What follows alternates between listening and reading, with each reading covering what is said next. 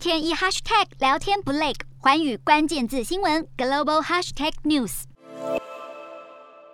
上海战役告急，眼看就要冲击中国经济，让北京当局急得跳脚。浦西原定五号解除分区封控，却遭到当局喊卡，意味着上海两千六百万常住人口进入全面封城。沿岸高架畅行无阻，外滩大街空空荡荡，路障却是处处可见。上海浦东新区作为中国的金融重镇，早在第一波的封控名单就赫然在列，更传出有交易所员工被迫睡地板，以确保中国的股汇市运作如常。而随着防控手段愈发严格，其后越来越多的企业被迫加入，上海当局连忙祭出企业的纾困政策，光是税收减免，今年内的规模就达到了一千四百亿人民币，超过六千四百亿台币。专家指出，上海 GDP 在全中国占比达百分之四，去年只有上海的财政收支是正值，其他的三十个本土省市自治区全是赤字，扮演着扶持其他行政区的角色。如今上海按下暂停键，影响将蔓延到长江三角洲的制造业，光是短期的供应链中断，就将牵一发而动全身，重创中国经济。跨国企业也受到波及，除了美国电动车巨头特斯拉，还有德国蒂森克鲁伯，还有爱尔兰德尔福等两大汽车零件供应商也宣布暂停上海厂的运作。而上海不只是汽车、电子和半导体的制造中心之一，也是世界上最大的货柜港。全球货柜航运二哥马士基表示，虽然上海港港口本身不受影响，但是仓库关闭，再加上防疫措施，使得当地的陆运服务减少三成。更有分析预测，上海封城两周，全市全年的 GDP 将会损失百分分之二点七。而如果封城一个月，经济损失更将蒸发百分之四点五。此外，严格的防疫政策可能会导致中国今年 GDP 成长顶多上看百分之四点五，低于北京当局百分之五点五的目标。清零封锁代价非常高昂。此外，中国国务院副总理孙春兰更在国家主席习近平的临危受命之下，紧急赶赴上海坐镇，